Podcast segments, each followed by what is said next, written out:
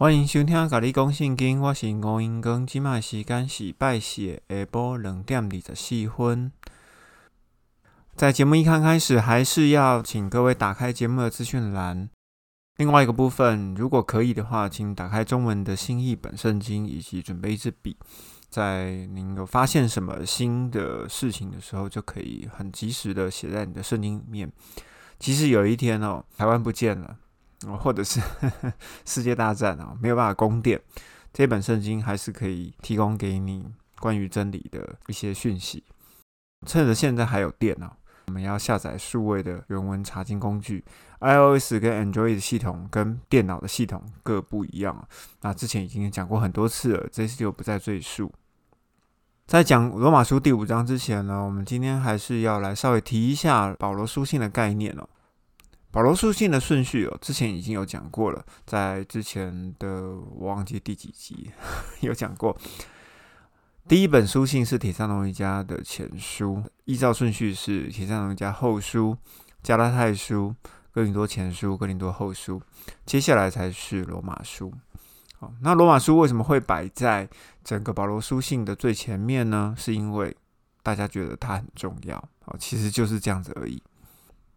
铁上农一家前后书信件主要的对象其实是希腊人，哥林多的前后书呢，其实也是希腊人，因为这两个城市都是在希腊半岛上。啊，如果不清楚这一段的人，可以去翻前面的《使徒行传》的部分，哈，在里面有提到。中间夹了一个加拉太书，加拉太书主要针对的人是犹太人，哈，因为加拉太地区其实是一个省。加拉太地区有包括哪些城市呢？主要就是有比西底安提亚、都斯德、以哥念、特庇，还记得吗？这个在《使徒行传》里面其实都有讲过。那如果有想要了解这一段故事的人，请你去看《使徒行传》。好，这个就在保罗第三次旅行的一刚开始，其实就是经过这些地方。因为在《使徒行传》里面，这个路加作者。他没有写的很清楚，所以你最好是去看《使徒行传》的呃保罗第一次旅行的这段时间，其实讲的蛮清楚的哈。那第三次旅行的一刚开头，其实就是在处理这一群犹太人，好，因为要处理这群犹太人，所以才写了加拉太书。所以我的节目里面才会在加拉太书写说，这是一个集体的背叛。好，那有兴趣的人可以去听一下。接下来我们要回归到罗马书哦。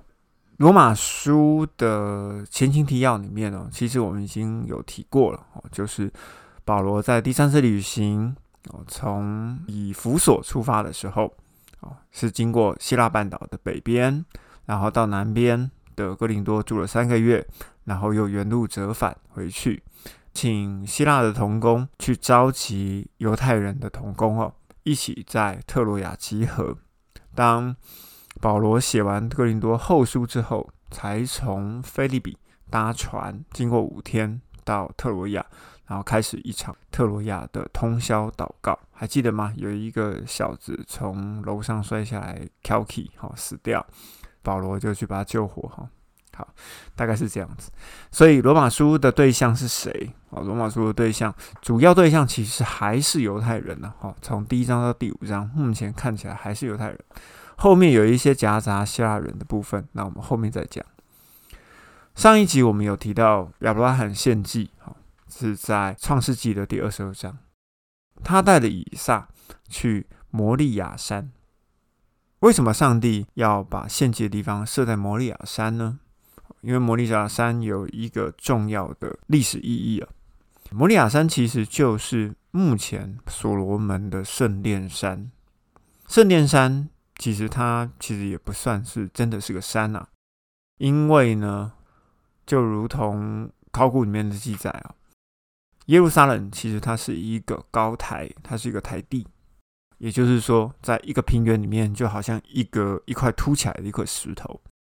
那其实耶路撒冷的确是一块磐石哦，它是一块石头没有错。那个这个磐石为什么会在那里呢？是因为在挪亚洪水的时候，这块石头上帝就有意要让它停在那里。那为什么要停在那里？啊，因为嗯，那个地方其实就是伊甸园子生命河的源头哦。那所以我们可以知道，在耶路撒冷里面呢，曾经有一个生病的人在那边躺了三十八年，哈，迟迟没有办法在这个池水扰动的时候，哈，当然在福音书里面记载有天使去搅动它，但但是其实呢，生命河的这个源头呢，其实就是水源。当生命河的水从地底冒了出来之后，水池就会搅动嘛。那他们就是说，哦，天使去搅动这个水池，因为生命河的的水啊，其实有医治的能力。也就是说，这个三十八年哦，这个人在那边苦等，都一直没有人把他放下去。当然，在那个时候，轮到了耶稣了。耶稣就说：“你的病好了，那你就起来吧。”好，大概提一下了。好，摩利亚山以及圣殿山，好，以及生命河的源头，好，其实都是在耶路撒冷。那我们要来做一下关于罗马书第五章的前情提要。嗯，大家都知道我很喜欢骂雅各，所以我在上一集，好，就是从创世纪的第十五章一直到二十二章啊，我就把亚伯拉罕的事迹哦，略略的全部讲过一次。那也因为这样子讲过一次哦，我们就可以知道哈，雅各书的第二章说。亚伯拉罕因为行为而称义这件事情哦，它是其实是错误的，因为，上帝在亚伯拉罕相信上帝的时候，上帝就称他为义。什么叫做称他为义？我说你无罪，你就无罪了，这种叫做君王条款。我说你豁免就豁免，我说你无罪就无罪。所以称义这件事情是上帝说了算。所以是谁称？是上帝称。称谁？称人类，例如说称亚伯拉罕，他称亚伯拉罕为义，那他就为义了。那为什么上帝要称亚伯拉罕为义呢？是因为亚伯拉罕相信上帝，所以说因信称义是两个接在一起了。因信是人该做的事情，称义是上帝愿意做的事情。好，所以因信称义是两件事。好。那我们也在创世纪的十五章到二十二章中间，哈，我们可以知道，上帝使亚伯拉罕成为大国，以及亚伯拉罕要亲生儿子，其实都是对了亚伯拉罕以及亚伯拉罕夫妻讲了三次才信，哈，上帝是足足讲了三次，所以这个民族其实原本就是应景的民族哦，就如同哦，上帝在对摩西讲的是一模一样的。接下来我们要来讲一下律法内跟律法外。律法内的人就是犹太人，律法外的人就是希腊人。那律法内的人要怎么样可以称为义呢？好，其实就是承认耶稣为基督。好，那你就可以因信称义啊。简单讲就是这样子。那律法外的人呢？律法外的人因为原本就没有相信基督嘛，原本就是化外之人，所以你只要相信。好，你就可以称义。好，其实就是这这么简单。那当然啦，如果你要相信耶稣基督，要相信上帝，你一定得摒弃你原本的信仰。这个是上帝很很重视的一块啊，就好像夫妻之间的婚姻也是这样子。好，如果你选了这个女人或选了这个男人，那你就要忠诚到底。哈，这样子一夫一妻制。那所以呢，在信仰的部分，其实也是这样子哦。如果你选择了上帝，那你就不可能选择其他的神。最后再来讲一下关于赎罪记的部分哈。好，我们可以知道亚当之前是没有赎罪记的，从亚当之后，好，也就是从他的儿子该因、亚伯，好，一直到摩西，其实就已经开始在宰杀动物作为献祭。那只是呢，在摩西之后，哦，就开始出现了选民。对不对？那这个选民呢，就因着律法啊，所以说他们就开始不停的献祭，啊希望上帝不要那么的生气。那这个献祭一直到什么时候结束？一直到十字架最后的一次献祭。好，也就是说，十字架是最后一次的赎罪祭。好，第一次的赎罪祭其实从亚当也离开伊甸园的时候，哦，上帝为他们杀了动物，然后我们把皮衣披在他们身上。其实那一次。其实就是一次赎罪祭了。为什么需要赎罪祭呢？啊，其实我们来观察一下哈，就是在十字架之后跟亚当之前，好，其实有一个共通点啊，就是说圣灵有在人的灵魂里面，好，也就是耶稣在约翰福音二十章的第二十二节，耶稣吹了一口气，吹了这口气之后，圣灵就再一次的回到了人的身上。可是不，他不是白白回到人身上哦，你要相信了基督，相信了耶稣。相信了上帝之后呢，这个圣灵才会到你的身上，不是说随便的人都可以有这口气哈，也就是不是什么人都可以拥有圣灵。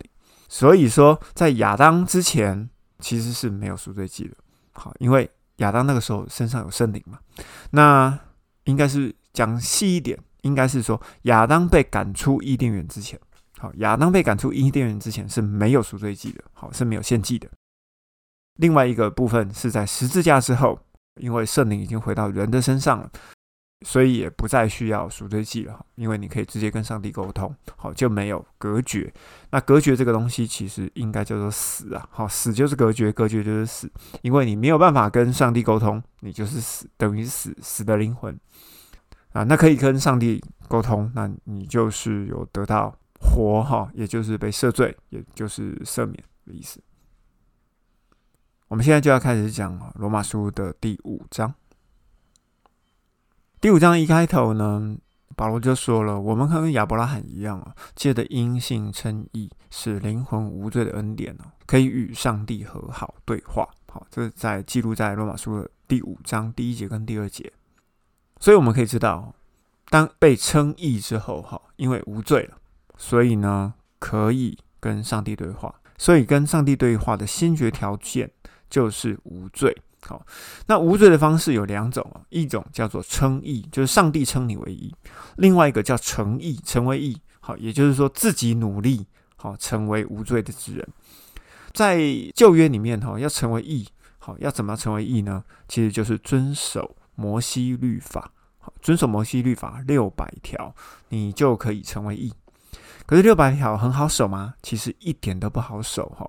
所以常常有人就会因为跌倒，那就没有办法成为义嘛，所以你才会需要赎罪记，好，就是一直在这个律法跟赎罪记里面一直在打滚，好，所以旧约的人啊，基本上是很难成为义的。那另外一个呢，就是靠上帝称义，靠上帝称义就是上帝说了算，上帝称你为义，你就是义人在上一集里面，其实我们有讲过，亚伯拉罕被上帝称为义，是因为亚伯拉罕做什么吗？没有，就只是亚伯拉罕信了上帝，就这样子。我们就跟亚伯拉罕一样，我们做了什么吗？其实我们也没有做什么，我们也只是信了耶稣，信了上帝。所以呢，上帝就因此称我们为义，就是上帝说了算。如果上帝说了算，那我们成为义，那我们就可以跟上帝和好对话，好祷告，好，其实就是这样子而已。哈，这个刚开头大概就是在讲这个。接下来我们继续讲。保罗又说：“所以我们现在既然因着他的血称义，就更该借着他免受上帝的愤怒。上帝的愤怒是什么？上帝愤怒就是最后的灵魂要被焚毁啊！我把这句话稍微的再解释的清楚一点。所以，我们既然因为他的血，既然谈到血哦，我们就知道这一句话就是针对犹太人。”那因为只有旧约的选民会需要赎罪祭嘛，在这一句里面哈，因为基督的血称义，好称义这个词哦，其实我翻了一下原文，其实应该是讲被医治或者是离开隔绝，好，也就是离开死，好死就是隔绝，隔绝就是死哈，我们要有这个概念。那为什么这边中文会翻为称义呢？呃，我觉得，我觉得了哈，因为。耶稣是自己愿意被杀，哦，基督主动去成为赎罪祭，好，主动被钉成十字架。虽然看起来好，虽然我们在福音书里面看起来好像全部都是耶稣被抓、耶稣被杀、耶稣被陷害，其实不是哦。你要知道，其实这些事情全部都是在。上帝的计划里面，尤其是在但以理书。好，等一下我们会提到但以理书。好，我们回来再来讲这个部分。所以我的认知啦，我的认知，你要用这边用称义，其实也是可以的。你用称义，其实是在形容基督的主动性。好，我主动的让你们成为无罪，好，也就是让犹太人成为无罪。而在旧约里面，赎罪祭我们可以知道，哈，我们是可以利用赎罪祭暂时离开隔绝，就暂时离开死亡，所以呢，可以跟上帝讲话，也就是说，可以止住上帝的怒气了。所以在这句话，罗马书的第五章的第九节就讲了，因为这个血称为义嘛，就暂时无罪，然后暂时被医治，离开了隔绝，所以呢，我们就可以利用这样子的血，利用这个。基督的赎罪祭，免受上帝的愤怒。好，所以上帝其实一直看着犹太人，是一直很愤怒的。那接下来呢，我们要继续讲哈，旧约里面如果一直都在犯罪，那这些选民是要怎么样和好呢？或者是止住上帝的愤怒呢？其实就是利用赎罪祭，就是利用赎罪祭。因为我们刚刚有讲过哈。旧约的灵魂里面哦是没有圣灵的，所以才需要赎罪祭与上帝和好。如果要了解赎罪祭的话，请你可以翻利未记的第四章。利未记第四章其实写的蛮清楚的。那另外我要再提一下哈，旧约。在摩西之后被遮罪的大祭司才能与上帝对话。怎么样让大祭司遮罪呢？哈，让他成为圣呢？哈，这个等级，那必须要有以佛德的背心，还有蓝纯蓝色的外袍。这个外袍的裙摆必须要有金铃铛。那在这外袍的里面呢，你要穿的细麻的内袍，哈，以及细麻的礼冠。这个礼冠的上面还有一个归亚威为圣。哦，或者有人讲归上帝为圣，那千万不要讲归耶和华为圣哈，因为耶和华这个字是假名，这个以后再用节目再来说哈。反正如果你觉得亚威这个字有问题，哎，请你去翻数位的查经工具，数位查经工具，只要你查到耶和华的这几个字哦，你从原文里面直接看，它一定是翻亚哦，他绝对不是翻耶和华哈，呃，为什么会这样子？呃，以后再说。其实我之前已经有写文章写过了，那要另外再录节目再来讲这件事情。嗯，我应该现在应该还是会专注在呃解释书信的部分。那如果说要回头再来解释这个部分的话，我会另外再录录一集哈。也就是因为有这样子的以佛德纯蓝的外袍、内袍、礼冠这一些配件。上帝就允许大祭司可以跟他讲话，因为这是上帝定的规则嘛。好，那如果想要了解更清楚的细节的人，可以看出埃及记的二十八章跟三十九章，好啊，都有记录在里面。接着我们要来讲经典名句哦，就是患难生忍耐，忍耐生老练，老练生盼望，盼望而不失望。为什么我会讲不失望啊？原文的翻译其实就就就是不失望哈，请你去翻原文。漫画啊，我也不知道，我不知道他们为什么要这样翻哈啊！但是其实盼望就是变得不失望。后面接着，上帝把圣灵，也就是上帝的爱，倒在我们的心里面。好，这个记载在罗马书的五章三节到第五节。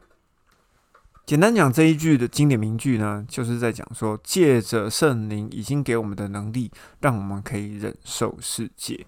那忍受到什么时候呢？就是肉体得赎的时候，也就是你死的那一天呢。经典名句就这样被我跳过去了哈。好，那我们就继续往下看哈。当我们还是软弱的时候，基督就照着锁定的日子，为不前进的人死了。这句话到底在讲什么？哈，当我们还软弱的时候，是我们是谁？我们就是犹太人。当犹太人还软弱的时候，软弱其实就是没有能力的时候。没有能力，为什么没有能力？因为圣灵没有在你里面嘛，所以你没有能力。所以不然的话，前面为什么要讲说患难生忍耐，忍耐生老练，老练生盼望，盼望而不致失望呢？其实上面那一句就扣连到下面这一句哈。当我们没有能力的时候。基督就照着锁定的日子，锁定日子，等一下我们讲，为不前进的犹太人死了。为什么要讲不前进的犹太人？因为外邦人还是化外之人。那前进与不前进，只能用在谁身上？只能用在犹太人身上。所以这一句话是对谁讲的？是对犹太人讲的。整句话是：当犹太人还软弱、没有能力的时候，基督就照着所定的日子，为不前进的犹太人死了。那为什么我会说软弱、没有能力，其实就是圣灵这个事情呢？可，请你可以去听第四十四集哦，就是哥林多后书的第十二章，软弱这个部分，我有重新再解释过。好，您可以了解一下。那接下来我们就要讲锁定的日子，基督就照锁定的日子，锁定的日子是什么？其实就要翻开但以理书的第九章二十四到二十六节，在二十四到二十六节里面有分为天国计划以及新约计划。好，我们来先来讲前半天国计划，由建立城墙和广场开始，七十个七之后。高抹制胜者，结束过犯，终止罪恶，遮盖罪孽，引进永义。通常我们这句话这样唰这样看就看过去哈，但是其实这句话是非常重要的一句话。我们一个一个来拆解。由建立城墙跟广场开始，到底是什么时候开始？我们可以翻开尼西米记，在尼西米记当中，好，我们可以知道是尼西米建立了城墙、壕沟以及广场。按照历史的记载哦，这个时间点是在西元前四百四十五年。由四百四十五年开始计算七十个七，也就是四百九十个犹太年之后，经过换算哦，也就是在西元第四十年，在四百九十个犹太年之后呢，要高抹至圣者。好，高抹至圣者是谁要被高抹？天国君王要被高抹哈，也就是耶稣基督要被高抹。高抹自身者之后呢，要干嘛？要结束过犯，终止罪恶，遮盖罪孽。这三件事情其实是讲一件事情啊，就是在讲世界末日。然后最后引进永义，好，那也就是天国降临。我们现在来看哈，世界末日为什么要说过犯、罪恶跟罪孽呢？那其实过犯哈，就是属于上帝的人哈，也就是在上帝家里面的人才是犯的过犯。那罪恶呢，哪来的？就是不属于上帝的人，也就是原本有的过犯是犹太人的过犯嘛，原本有的罪恶是外邦人的罪恶。遮盖罪孽，为什么罪恶罪孽要遮盖？因为杀不了他们啊。为什么？因为撒旦跟他的党羽，好，因为杀不了他们嘛，好，所以只能盖起来，好。哦，我我的认知是这样子，因为“孽”这个字，“孽”这个字哦，其实就是说一些小芽滋生哦，或者我们讲说余孽，好，我们是这样用的嘛。好，“孽”这个字就是说它是一个一个根，它是一个苗，好，它会慢慢慢慢长起来。那一切的罪都是从他们来的，好，所以这个呃，我们可能要之后要讲守护神的这个部分的时候，我们可以稍微提一下，好，应该应该等一下也会提到，好。所以要把属上帝的、不属上帝的跟这些守护神全部清算过后，才能够算世界末日。最清算完之后，然后才接着天国降临。因为所有的门徒都知道。天国降临很快就要来了，因为算过了嘛，是在西元四十年。好，从西元前四四五年开始算，好，四百九十年之后就是西元四十年。所以所有的使徒门徒啊，都做一件事情，也就是在使徒行传的第一章到第八章，他们都躲在耶路撒冷哦，哪儿都不去，因为他们在干嘛？他们在等待耶稣升天了之后呢，七年后天国就要降临。结果过了七年呢？天国没有降临啊，逼迫反而来了。第一个殉道的人就斯提凡，斯提凡被石头打死了。那一打呢，就好像树倒猢狲散一样，哈，所有人就散出去了。所以你在使徒行传的第九章、第十章，你就可以发现到，哈，这些门徒跟使徒啊，慢慢的开始离开了耶路撒冷，而不是一直窝在耶路撒冷里面。因为在耶稣升天的时候呢。其实这些门徒跟使徒，哈，总共一百多个人，忘了耶稣升天前改变了计划。耶稣改变了什么计划？那记载在使徒行传的一章第八节当圣灵降临在你们身上，你们就领受能力，并且要在耶路撒冷、犹太全地、撒玛利亚，直到地极，做我的见证人。那前一句是什么？世界末日什么时候来临？好，我什么时候回来？好，你们不必知道啊。也就是之前的西元四十年的天国计划，哈，已经终止掉了。好，这是耶稣讲的哈，这是耶稣讲，对那一百多个人讲的。这个天国的计划已经被终止了。那你们要现在要做什么？因为圣灵降临在你们身上，你们就把这个福音传出去，成为我的见证人。如果呢，呃，不清楚这一段的人哈啊，可以去听我的第二十一集到二十五集哦，就是在讲《使徒行传》的第一章到第七八章、七八九章这附近的事情。好，你可以再去了解一下。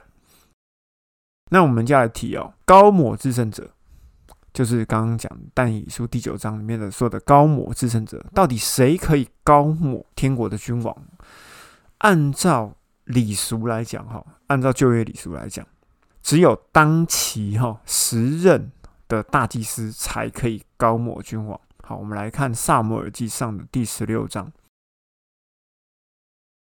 简单来说，好，萨摩尔高立了大卫。哦，我们都知道萨摩尔高立大卫。为什么萨摩尔可以高立扫罗，又可以高立大卫？哦，当然是你可以说是啊，上帝讲的嘛。好，啊，这个当然没有问题。另外一个部分是，萨摩尔是当时时任哈，就是那个时候最大的大祭司。好，只有大祭司的身份才可以高立君王。哦，好，这个这个概念要有哈，只有大祭司可以高立君王。好，那我们来看另外一个部分哦，也就是在马可福音的第十四章。在马可福音的第第十四章一开始的时候，时任的大祭司是谁？是盖亚法。盖亚法在他们的会议哦，也就是在耶路撒冷圣殿的南边。这个圣殿呢的外围有一圈所罗门的走廊。那所罗门的走廊啊，分东西南北四面。南边的这一面呢，其实就是他们的会议啊，或者是审判使徒啊的地方。好，那这个该亚法。在哪边召集其他祭司跟撒都该人哈，以及法利赛人一起来开会呢？就是在所罗门走廊的南边的这一侧。他们在这一侧呢，在讨论讨论什么呢？决议要杀耶稣。刚刚不是说只有时任的大祭司可以来高抹制胜者吗？对不对？所以大祭司决定要杀耶稣了。那怎么会高立耶稣呢？可是问题。高利耶稣的这件事情必须要有人做啊，那怎么办？上帝就兴起了一个叫做打破香膏玉瓶的玛利亚，还记得吗？这个哦，这件事情其实才是代理书九章的重点哈，也就是马可福音第十四章的重点哈。打破香膏的玛利亚，把香膏抹在基督，抹在耶稣的身上，所以。那个时候，至圣者，天国的君王才被高了，好，才被高立。为什么会兴起这个玛利亚？是因为前面讲的大祭司盖亚法已经决意要杀耶稣了。要杀耶稣的人还会高他吗？不可能嘛。可是高这个动作还要做，还是要做，对吧？所以高立了以后，后面接的是什么？后面接着耶稣进城，对不对？很多人就讲说啊，这个好耶稣进城啊，很多人脱了衣服啊，棕树枝啊铺在地板上啊，大家认为说这个耶稣进城是重点，其实耶稣进城不是重点，重点在高利的这个动作，好，就好像当时的萨摩尔高了大卫之后，那谁就失效了？扫罗王就失效啦，对不对？大卫被高利了之后。旁边就有一堆人去簇拥他，说：“啊，大卫是王，好，大卫王这样子吗？没有啊，没有啊。可是高利这个动作定了之后，就一切事情就定了。所以马可福音这边在讲的顺序哦，大祭司盖亚法决意要杀耶稣，后面接着打破香膏玉瓶的玛利亚高了耶稣，接着耶稣进城，然后后面再接最后的晚餐，犹大卖了耶稣。”然后耶稣在克西马尼园里面被抓，顺序是这样下来的，所以不要看错重点哦，看看圣经不要看错重点。耶稣进城不是重点哈，是玛利亚打破那瓶香膏，那个才是预言里面的重点。所以你看哈，玛利亚一面哭，一面把香膏抹在耶稣的身上，因为记载不一样了哈。有人说是倒在耶稣的头上，有人说倒在耶稣的脚上，这个我不知道应该怎么讲哈。但是呢，不管怎么样，有一瓶香膏是膏在耶稣的身上，因为有这一瓶的香膏，所以呢，耶稣就可以称为至圣者，可以被称为天国的君王。耶稣既然被高利迎进了耶路撒冷城之后，他应该在犹太人里面称王啊，对不对？然后呢，等着天国降临啊。可是呢，我们要继续看，我们要继续看但以理书的九章二十四到二十六节的第二个计划。第二个计划就是新约的计划，后面就讲了七个七加六十二个七，也就是六十九个七之后，六十九个七之后，就是天国降临是在西元四十年往前推七年，好，也就是在西元三十三年，受高君要被剪除，不再存在，对吧？所以说，在那个时候，耶稣就被杀了，有没有完全符合？有没有完全符合？完全符合。好好，接下来但以书就继续讲，之后的强权必会毁灭耶路撒冷以及圣所。有没有毁灭？有，在罗马时期哈，也就是在罗马的提多将军西元七十年的时候呢，焚毁了耶路撒冷以及圣所哈。好，只剩下西墙。那个时候，耶稣就曾经预言说，一块石头不会叠在另外一块石头上。哦，到底是为什么会发生这件事情？是因为大希律王哦，我记得在西元前两年还是前前十四年啊？对不起，我有点忘记哈，要去查一下。大希律王为了要讨好犹太人，所以就把整个圣殿哦，通通包金箔，包的金碧辉煌。因为现在盖很久了嘛，你你要你要想想看哦，四百九十年，好，总共有四百九十年时间，而且你要知道，圣殿盖的时候是所罗巴伯去盖哦，犹太人被掳回归，第一批回归的人是所罗巴伯，所罗巴伯就盖圣殿喽，盖了以后呢，后来是谁？以斯拉文士回去嘛，第三批才是尼西米才盖外面的城墙，好，是是分三批啊？所以这一个圣殿哦。他已经过了四百九十年，一定破破烂烂。犹太人呢，又是以圣殿为精神象征嘛，所以呢，大虚王在西元前十四年还是前两年了，忘记了。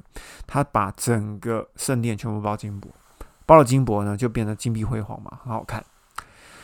可是呢，在西元七十年的时候呢，一场大火，然后把整个圣所哈烧了，因为外面是金箔嘛。黄金受了高温加热之后，就会渗到石头里面去。所以这些罗马兵呢，他们在做什么？把石头翻开，把金箔、金粉刮一刮，然后再翻一颗石头，翻一层刮一层，翻一层刮一层。所以不会有一块石头叠在另外一块石头上的原因是这样子啊。所以那个时候，耶稣的预言也在西元七十年最后成真了。那为什么会？造成罗马政府哈进攻哦整个耶路撒冷城呢？那其实要回到之前啊所发生的事情，也就是在西元的第六十四年的七月十八号，尼禄皇帝想要取悦他的一个妻子，因为那个妻子看到很大的火就很开心。听说了哈，这是听说，尼禄皇帝就烧了罗马城哦，烧了六天，弄得天怒人怨我忘了是烧罗马城的。烧了六分之一还是烧了多少了？反正烧了很多街廓，因为那个时候罗马城并没有很大的街道，然后呢，消防车呢全部都私人的。好，也就是说，诶，如果说你这边要灭火，那你就要用很便宜的钱卖给我，好，那我才会灭火。那一些想要把自己的财物救下来的人都很惨哦，所以就一路烧烧烧烧了六天。啊，如果说想要研究罗马城的生活这个部分，我记得有一本书叫做《二十四小时的罗马》，哦，全部都文字的了哈。那我觉得，嗯，如果你可以看过那本书之后，你就可以了解罗马城为什么会烧的这么惨。也就是说，从六四年开始，那尼禄皇帝呢，因为这个火烧罗马城的这个事件，把所有的罪全部都赖给基督徒，也因此。在这个火烧事件之后，保罗、彼得，好，还有包含雅各，好，就是我一直骂的那个雅各，好，通通都被抓被杀，差不多都在那个时候。从那个时候，大家就很反对反基督了，好反耶稣。就从那个时间点一直到西元第七十年，好，所以耶路撒冷跟圣所那时候才全部烧掉。好，我们继续回到但以理书的第九章二十四到二十六节。刚讲了哈，有强权要毁灭耶路撒冷以及圣所。后面下一句呢？必有征战，直到末日。末日到了吗？还没有。可是我们知道，当以色列复国之后呢，旁边全部都是回教国家。我们可以很清楚，不管是在加萨走廊，在戈兰高地，好，我们都会知道战火不断，有没有？当以色列一复国，那回教国家就马上就开启战争。虽然以色列它可以站立在那个地方啊，可是我们会知道哦，必有战争直到末日啊，就是在讲这件事情哈。回教国家围着以色列哈，那结局呢会像洪水般突然而来。就如耶稣在使徒行传的一章第七节讲的，门徒问说：“我你要复兴以色列人，你要复兴犹太人，就在这个时候吗？”耶稣说：“你们不需要知道我再来的日子或末日是什么时候。”所以说，结局会突然而来。正如保罗在铁萨诺尼加前书第五章第三节讲的：“人正在说平安稳妥的时候，毁灭性的灾祸就会突然的临到他们。”所以，世界末日什么时候？我告诉你，我也不知道。好，但是我知道近了，好，不会太远。好，最后一句，这地的荒凉的事已经定了。那我们可以看马可福音的第十三章的第十四节，他说：“那造成荒凉的可憎者，站在不该站的地方，那时住在犹太的应该逃到山上。”讲的其实都很模糊哦。那造成荒凉的可憎者呢？其实就是敌基督。敌基督站在哪里？站在第三圣殿的门口。哎，刚刚说的西元七十年被烧掉的那个圣殿哦，其实是第二圣殿哦。那也就是说，会出现第三圣殿哦。当第三圣殿出现的时候，敌基督会站在不该站的地方，也就是在第三圣殿的门口。在那个时候，犹太人就应该要逃哦。好，要逃到哪里？逃到山上，哪一颗山？西乃山。这个部分其实我们会在启示录第八章的前后，我们会谈到啊。想要了解的人可以先去翻一下启示录，好，因为你会发现在末后的七年，就最后的七年了，其实都是以圣殿为主舞台，哈，也就是世界的舞台。末日的事情就是之后再讲。好好，先 先先讲罗马书第五章。接下来，保罗又继续讲哈，我们做仇敌的时候，尚且借着上帝的儿子的死与上帝和解。既然和解了，就应该要借着基督的生得救。不止如此，我们犹太人也要借着我们的耶稣基督以上帝为荣。我们现在更要借着他，就是借着基督，接受了上帝的和解。这边要讲什么？之前有提过，上帝的儿子哦，其实不能用儿子啊，要用上帝当中的一位。那如果对这个部分不清楚的人，请你去可以去听罗马书的第一章。好，在那边其实讲的蛮清楚的。好，怎么样证明耶稣不是上帝的儿子？耶稣基督是上帝当中的一位。那当然，这里面有讲了哈，我们就要借着基督的生。而得救了，好，其实耶稣的复活哈不等于我们得救，怎么说？因为重点在相信基督，然后耶稣复活以后吹的那口气啊，这几件事情其实要连在一起。为什么那口气很重要？我们要看创世纪的第二章第七节，上帝用地上的尘土造了一个人形哦。把生气，就是生命之气以及圣以及圣灵哦，吹到他的鼻孔里面去，那个人就成为有生命的活人，名字叫亚当。所以，上帝可以用吹气的方式把圣灵吹到人的里面去哦。好，那我们来看约翰福音的二十章二十二节，耶稣说了这句话之后，就向他们吹了一口气，说：“你们领受圣灵吧。”他们做的事情是不是一样？对吗？好，他们做的事情其实一模一样的哦。所以呢，基督等于上帝，所以他们可以行使相同的能力。如果不清楚的，请你去收听第四十五集。好，这边那边讲讲的很清楚。那如果你听不下去呢？哦，那就听不下去吧。好，没有关系。所以说，因为信靠基督，所以呢，被上帝被称为无罪，使得圣灵可以住到灵魂里面，接着才能与上帝对话。那这个就是和解。好，那刚刚讲的这个罗马书的第五章十节到十一节，其实这个部分呢，其实就是在讲犹太人，犹太人与上帝的和解啊。因为保罗常常会把很多的事情，就是一一直在重复讲，就用很多的角度一直在讲同一件事情。好，其实我刚刚之前其实有讲过，讲过一次的。接下来我们要看啊，第十一节这边有提到的，我们啊，也就是讲讲犹太人，也要借着我们的耶稣基督，以上帝为荣。好，荣这个字应该怎么解？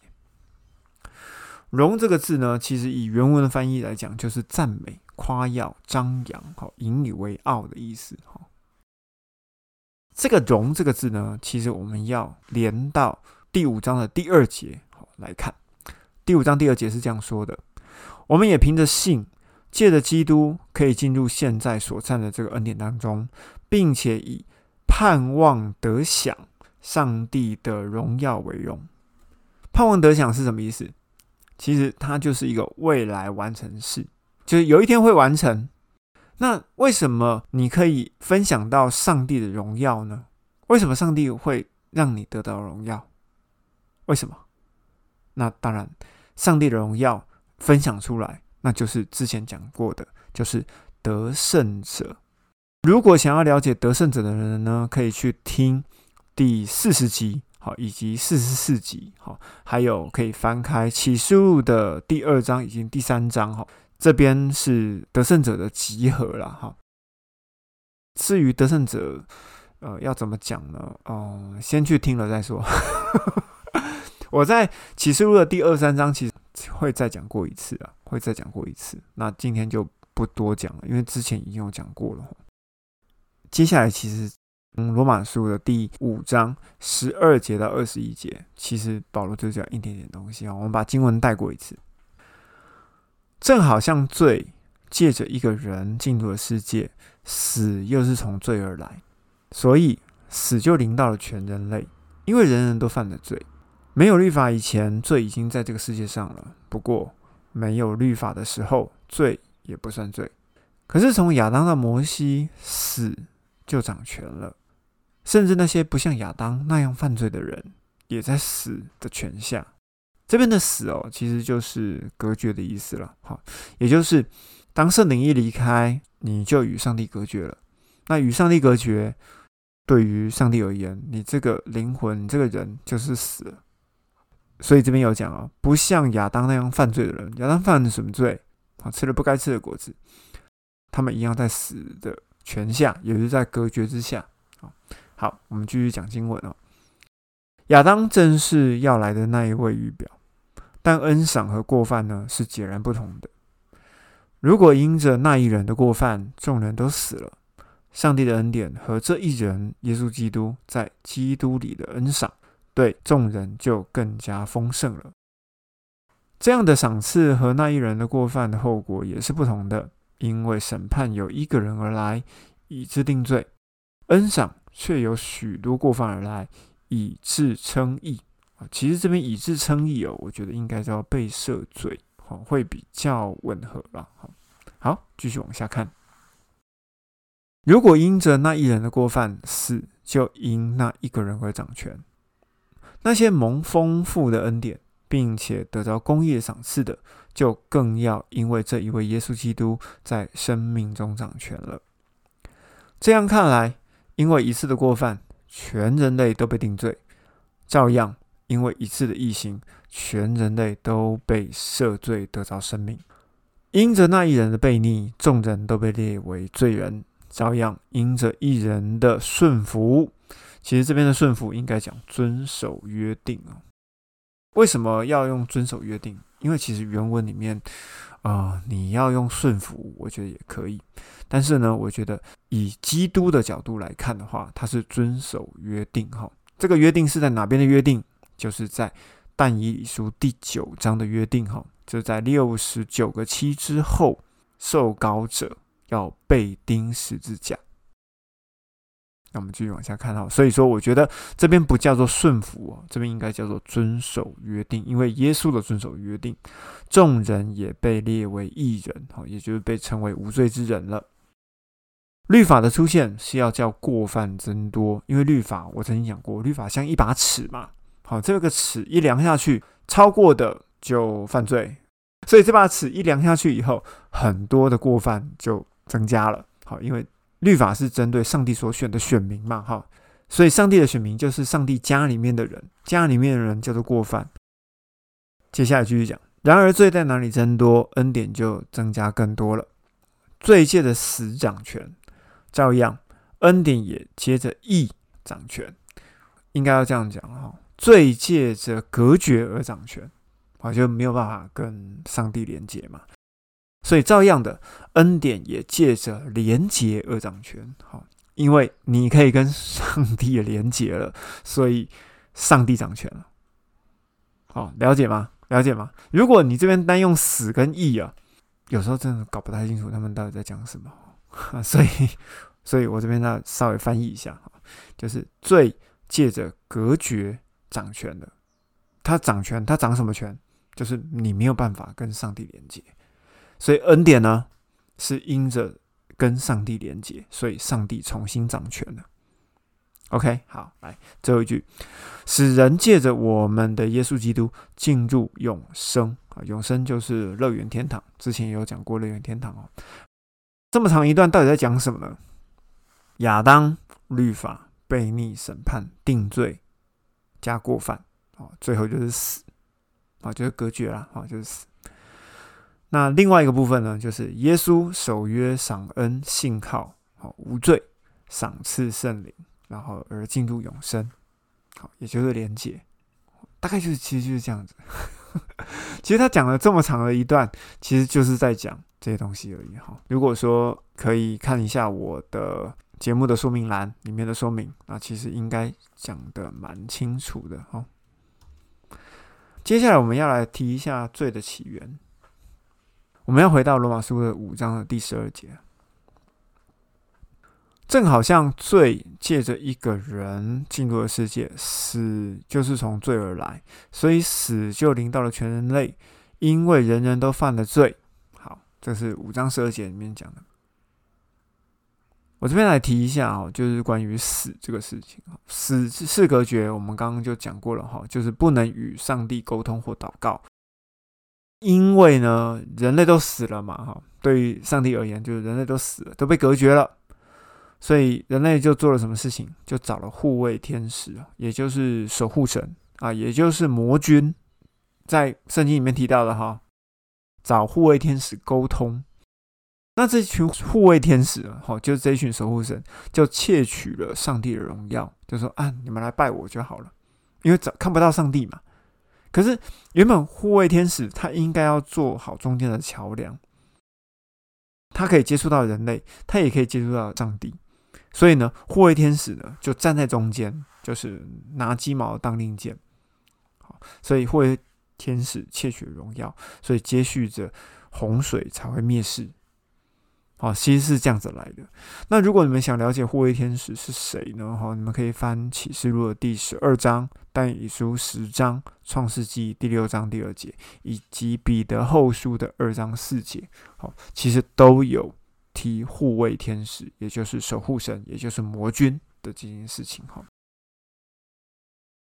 那另外一个部分呢，我们要提一下，就是上帝造人两次啊？什么？上帝造人两次？我们可以看创世纪的一章二十六、二十七节哈，我们可以知道二十六、二十七节，上帝造男造女的，对吧？可是他有说圣灵吹进去吗？没有哦，没有，没有。所以上帝在创世纪第二章的第七节跟第八节，他造了亚当，而且画了一个园子，把亚当放在里面，在亚当一被造出来的时候，就吹了一口气。刚刚有提到吹了一口气嘛，让圣灵就直接在亚当里面。上帝有给这每个人有自由意识，那所以亚当就是吃了不该吃的东西嘛。亚当既然吃了以后呢，接下来是什么？发生什么事情？上帝就把亚当跟他的妻子赶出了伊甸园。啊，在赶出去之前呢，就做了皮衣让他们穿上。为什么会有皮衣？那这个皮衣当然就动物身上的啦，对吧？因为有规条才会去犯嘛。啊，犯了以后就产生罪，罪就造成了隔绝。那所以呢，上帝就亲自的示范第一次的赎罪祭，就是用在亚当跟夏娃的身上。